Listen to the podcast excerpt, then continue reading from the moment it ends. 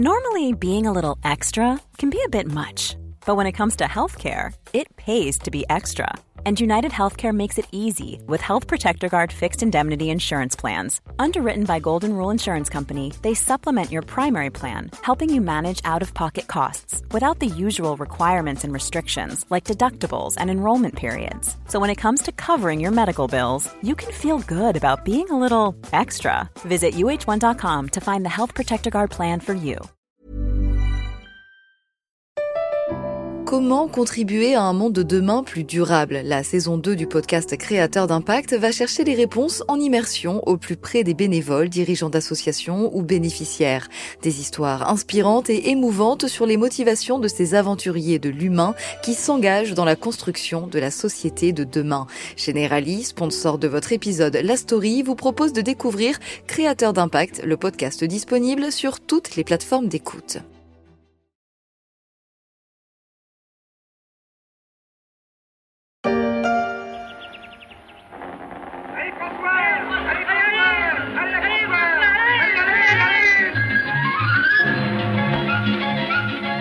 Le cinéaste poète Jacques Tati, lancé à toute allure sur son vélo. C'est le facteur du film Jour de fête, faisant sa tournée à l'américaine, à travers des villages de cartes postales. Je n'ai pas résisté à partager ce clin d'œil avec vous, parce que quand on parle de la poste, c'est cette image qui me revient, même si à la poste, maintenant, c'est un autre monde. Je suis Michel Varnet. Vous écoutez La Story, le podcast d'actualité des échos.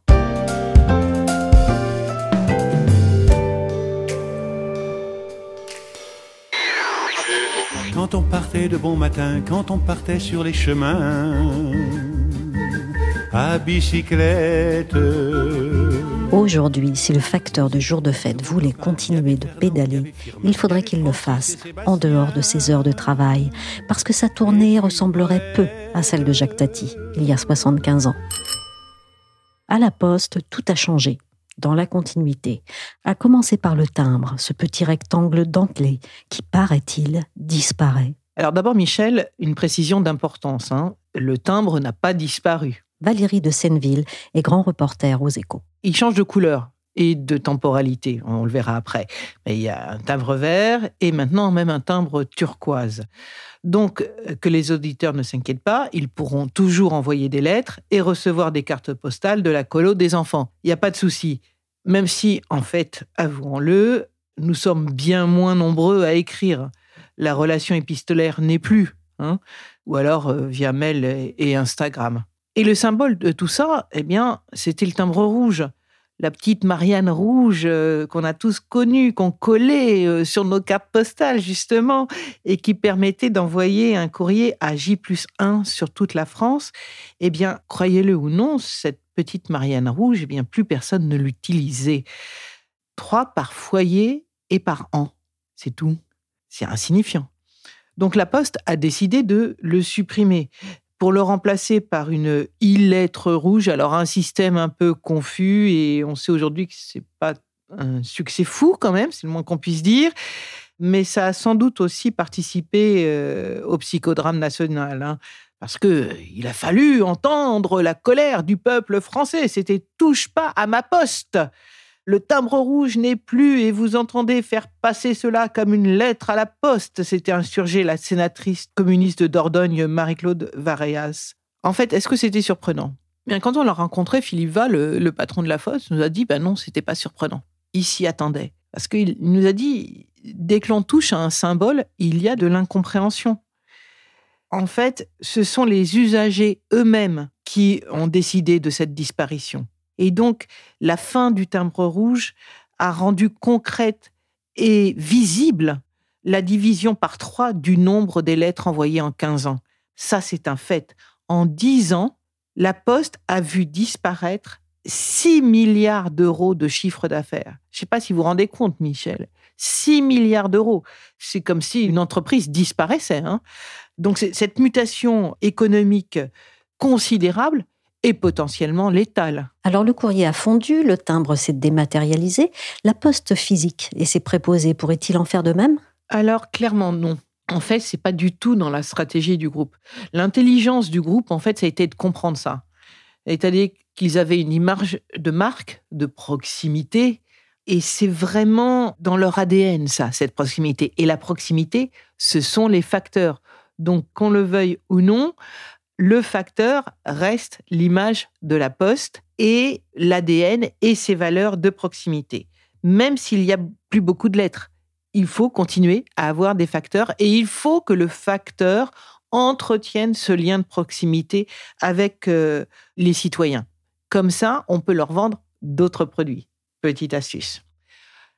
Et donc, c'est le métier des facteurs qui est en train de changer. Et on va leur demander donc de rendre d'autres services. Et que fait aujourd'hui le facteur d'antan? Eh bien, euh, effectivement, on est loin aujourd'hui du facteur d'un euh, euh, de Tati ou celui qui, dans sa sacoche en cuir, portait les lettres des poilus de, de la Grande Guerre. Certains ont toujours un vélo, oui, ça, mais il est électrique. Et dans leur sacoche, ce sont surtout des colis, plus que du courrier qu'ils portent. Mais ce n'est pas le seul changement. Parce qu'on l'a vu, ils n'ont plus de, lettres. Hein. Donc, euh, certes, le colis a remplacé une partie des lettres, mais depuis dix ans, le groupe réinvente leur métier avec des succès divers, en leur fixant de nouveaux objectifs, de nouvelles missions, comme vendre des produits postaux au cours de leur tournée ou repérer des imperfections dans la chaussée pour le compte des mères. Dernièrement, veiller sur mes parents où la distribution de repas aux personnes âgées sont les produits phares de ces nouveaux services dédiés à la silver economy. Moi, j'ai suivi, par exemple, Isabelle euh, euh, au cœur euh, de l'Aubrac, dans les environs de la Canourgue. C'est à une centaine de kilomètres de Rodez. C'était étonnant, d'ailleurs, là, voyez, on sent la proximité parce que d'abord, pour ceux qui connaissent pas l'Aubrac, il y a des zones où le GPS ça passe pas. Hein. Mais il fallait la voir au volant de sa petite camionnette. Et vas-y, que je te prends des chemins enneigés dans des zones où il n'y avait pas de GPS. Elle reconnaissait tout. Et on est arrivé dans une maison complètement perdue dans la campagne enneigée. Il y avait un côté un peu féerique. Et en fait, elle venait rendre visite là à un vieux monsieur et sa femme qui vivaient là. Je suis bien, moi, ici. J'ai mes petites habitudes. Et puis je tais-toi, Jean.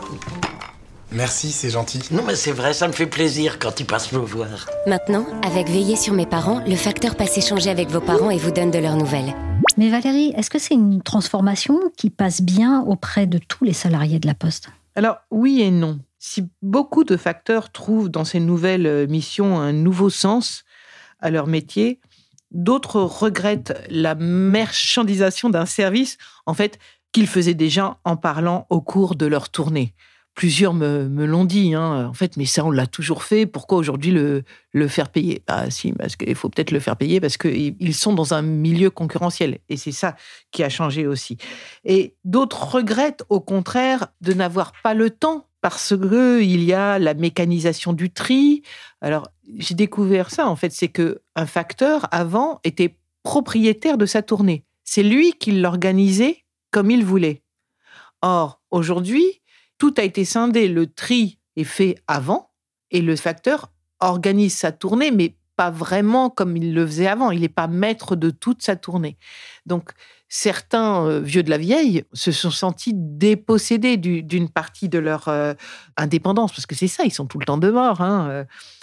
Euh. Et surtout, euh, la présence des facteurs s'est transformée. Des algorithmes censés calculer le temps de dépose d'une lettre recommandée, par exemple, rythment leur temps de travail qui ne s'est pas retrouvé avec euh, nous nous sommes présentés, mais vous n'étiez pas là alors qu'on était là. Alors certains m'ont expliqué que c'était parce qu'ils avaient une minute et demie. Donc euh, si ils ont pris du retard, hop, c'est vous qui passez à l'as. Et alors, inévitablement, au début des années 2010, des drames ont surgi. Hein. Des suicides de, postiers ont alerté la direction. Quand, alors c'était le prédécesseur de Philippe Val, M. Bailly, quand il a vu ça arriver, il a dit non, non, euh, on va pas faire comme France Télécom. Il, il a tout stoppé et repris et demandé à Jean Caspar, qui était le président de la CFDT, de faire un rapport et d'ouvrir un grand dialogue de poser les choses. Après, euh, ça n'a pas empêché de continuer à se transformer, mais sans rupture, sans management de rupture, un peu comme à France Télécom, ça c'est clair. Ça a été leur grande peur à un moment donné. hein. Il y a une autre réalité qui fâche tout le monde, c'est celle des territoires et des fermetures de bureaux de poste. Où en est-on? Il y a une obligation légale, il faut savoir. La Poste doit conserver 17 000 points de contact. On ne parle pas là de bureau de poste.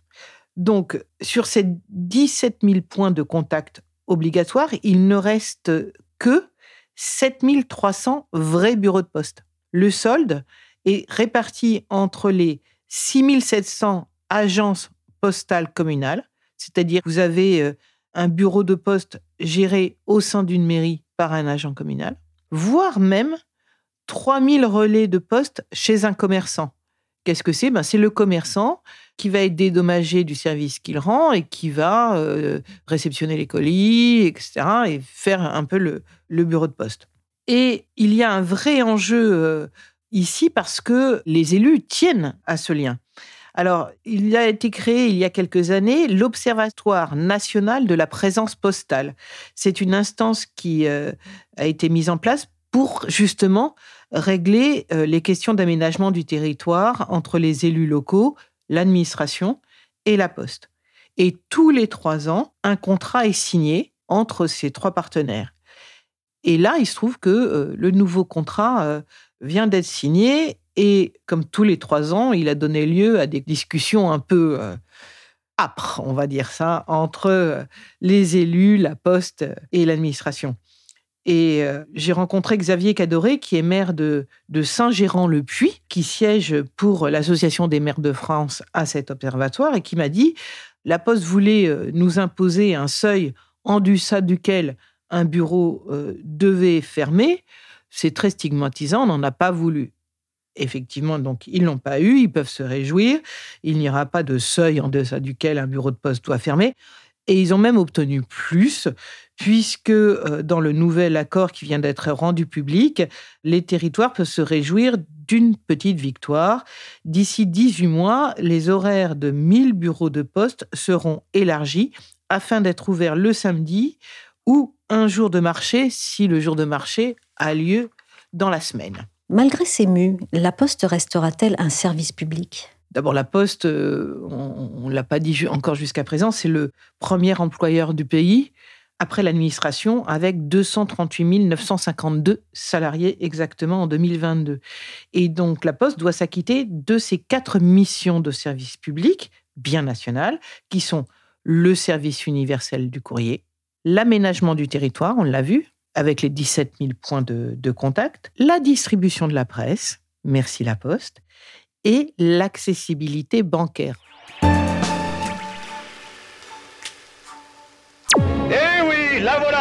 La Malposte transcontinentale, de San Francisco à Saint-Louis en 25 jours. 2700 000 en 25 jours et 25 nuits. Elle n'est pas prête de s'effacer du paysage, la Poste. En France, elle date de Louis XI, qui a créé la Poste aux chevaux, et fait naître à sa suite les relais qui allaient bien avec. On les reconnaît à leurs grands Porsche dans les villages, et on dort toujours dans certains. Pour rester dans la course, elle s'est forcément transformée, du cheval au vélo, de la voiture jaune au data. Je suis allée voir Romain Guignot, qui a mené l'enquête sur la Poste avec Valérie. Il est journaliste au service finance-marché des échos, et je lui ai demandé quelle était l'autre clé de la mutation récente de la Poste. L'autre clé de la mutation de la Poste, c'est aussi l'importance euh, croissante prise par euh, les services financiers. Alors, la Poste a toujours fourni des services financiers. Je pense que bon nombre de, de nos auditeurs, euh, pas forcément les plus jeunes, mais ont eu un compte chèque ou un, ou un livret A à la Poste. Mais le groupe a accéléré ce pivot vers la finance ces dernières années.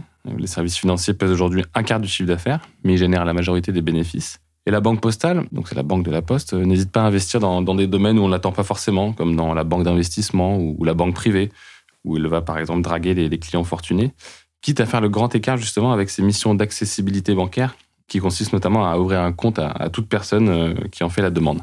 Et puis surtout, la, la Poste a, a pris un virage vers la finance euh, vraiment il y a trois ans, depuis trois ans, avec le rapprochement avec CNP Assurance, le, le spécialiste de l'assurance vie. C'est une opération importante qui lui a permis de lui apporter 6 milliards d'euros de capital supplémentaire. Et c'est cet argent notamment qui permet d'accompagner bah, la transformation de, de la Poste aujourd'hui. Historiquement, quelles ont été les étapes de cette mutation? Ben, en fait, euh, c'est vrai que la, la Poste n'a jamais cessé d'évoluer tout au long de, de son histoire. Alors sans remonter à la fin du Moyen Âge, on peut dire que la mutation contemporaine de la poste a débuté il y a un peu plus de 30 ans avec la réforme des PTT qui a scellé la séparation entre la poste et France Télécom. Il y a eu ensuite le début d'ouverture à la concurrence euh, en 1998, la création de la banque postale, on, l'a dit, en 2006, qui ancre véritablement les activités financières dans, le modèle de la poste. Puis il y a 2010 aussi, qui est une date importante avec la transformation de la poste en, société anonyme à capitaux publics. À l'époque, c'est un projet qui avait fait beaucoup de bruit, parce qu'on beaucoup de gens redoutaient une privatisation rampante du groupe. Ça n'a finalement pas été le cas. Mais c'est vrai que l'actionnariat a, évolué depuis. En 2020, il y a, trois ans, à l'occasion de l'intégration de CNP Assurance, l'État est devenu minoritaire avec un tiers du capital. Et le reste du capital appartient aujourd'hui euh, à la Caisse des dépôts, dont l'activité, elle, est contrôlée par le Parlement. Et est-ce qu'elle a pris une autre envergure? C'est vrai qu'au niveau international, la Poste a, changé d'envergure, euh, notamment depuis qu'elle a racheté une, une société qui s'appelle Géopost. C'était en 2000. C'est dans cette filiale que le groupe La Poste a logé toutes ses activités de livraison de colis express en France et à l'international, avec notamment des marques qu'on voit tous les jours, Chronopost et DPD. Et en 20 ans, cette filiale Géopost a multiplié les acquisitions et les incursions sur de, nouveaux marchés. Et avec cette filiale, la Poste est aujourd'hui un, leader du marché du colis en Europe, euh, avec des positions très fortes en Italie, en Espagne, euh, en Allemagne, au Royaume-Uni. Et elle s'aventure euh, aussi de plus en plus dans des contrées un peu plus lointaines, euh, comme les Émirats arabes unis ou, Hong Kong. Donc ça, c'est vraiment un changement et c'est la, visibilité de la Poste, en fait, du groupe La Poste, euh, ce groupe français à l'international. La fidélité, la fidélité, quelle fidélité Il n'y a pas écrit la poste là. Avec la carte adhésion, tu retires de l'argent, tu gagnes des points. Tu paies avec elle, tu gagnes des points. La fidélité, ça te paye à la poste.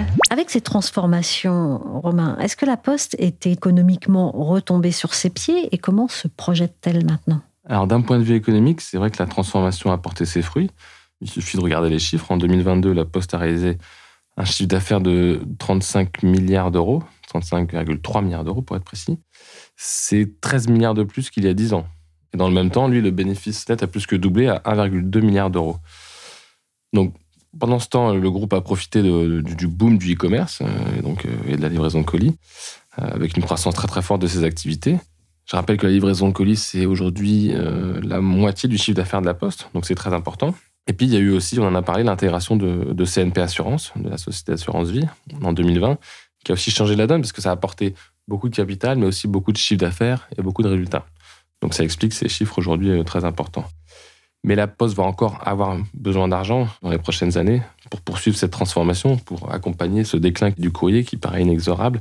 Et ces actionnaires le savent, euh, ces actionnaires, l'État, la Caisse des dépôts, ils sont prêts à la soutenir. Mais à terme, l'objectif, c'est bien que, la Poste puisse financer elle-même sa mutation avec ses résultats, avec, euh, avec ses propres finances. Car c'est sûr que, que la Poste, elle, n'a toujours pas fini de changer. D'ailleurs, à Paris, il y a quelque chose qui a changé de façon spectaculaire, Romain. C'est l'emblématique poste du Louvre. Vous y êtes allé en reportage. Vous pouvez nous raconter ça? Vous avez raison, Michel. La Poste du Louvre, c'est un bâtiment emblématique, typiquement haussmanien, donc dans Paris, qui appartient au, groupe euh, depuis la fin du 19e siècle. On peut voir des, vieilles photos où on voyait les, les calèches euh, venir chercher le courrier dans les sous-sols de ce bâtiment, il y a plus de 100 ans. Et en fait, ce bâtiment abrite un, bureau de poste assez unique dans la capitale. Euh, vous l'avez dit, qui est ouvert 7 jours sur 7, euh, qui était ouvert 24 heures sur 24. Il y a quelques heures pendant la nuit où il est fermé. Il a longtemps accueilli les contribuables, euh, les retardataires qui venaient déposer leur, avis fiscal à minuit, puisque le cachet de la poste faisait foi. Et ce bâtiment-là, il a subi de lourds travaux ces dernières années. Le bureau de poste a rouvert en 2022 alors, il a beaucoup changé. À l'intérieur, on voit des automates d'un écrit, des écrans tactiles un peu partout, un personnel qui est aux petits soins. C'est la nouvelle vitrine de la Poste et des bureaux de poste, puisque la Poste veut rénover euh, une bonne partie de, ses bureaux. Et au sous-sol de ce bâtiment, donc si on continue la visite, il y a un ancien parking qui a été aménagé pour accueillir des, dizaines de vélos cargo électriques. Ce sont ces vélos cargo qui assurent la livraison des colis euh, dans le centre de Paris. C'est la fameuse livraison décarbonée, la livraison du dernier kilomètre. Et si on monte un peu plus haut dans les étages, euh, sous des arcades euh, de style Eiffel, on trouve les locaux de Louvre Banque Privée. C'est la, la division de la banque postale qui est dédiée aux, clients euh, les plus fortunés. Et puis enfin, dans, le reste du bâtiment, c'est un bâtiment assez important dans le quartier, le reste du bâtiment a été loué. Donc on trouve des, commerces en rez-de-chaussée. Il y a aussi un hôtel de luxe et un restaurant dans les derniers étages avec une très très belle vue sur Paris.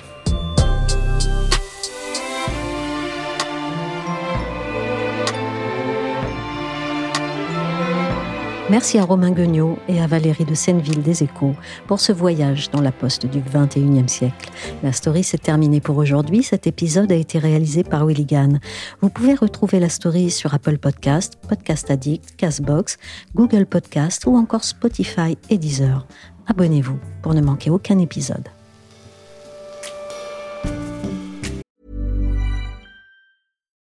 Botox Cosmetic, out of botulinum toxin A, FDA approved for over 20 years. So, talk to your specialist to see if Botox Cosmetic is right for you. For full prescribing information, including boxed warning, visit BotoxCosmetic.com or call 877-351-0300. Remember to ask for Botox Cosmetic by name. To see for yourself and learn more, visit BotoxCosmetic.com. That's BotoxCosmetic.com.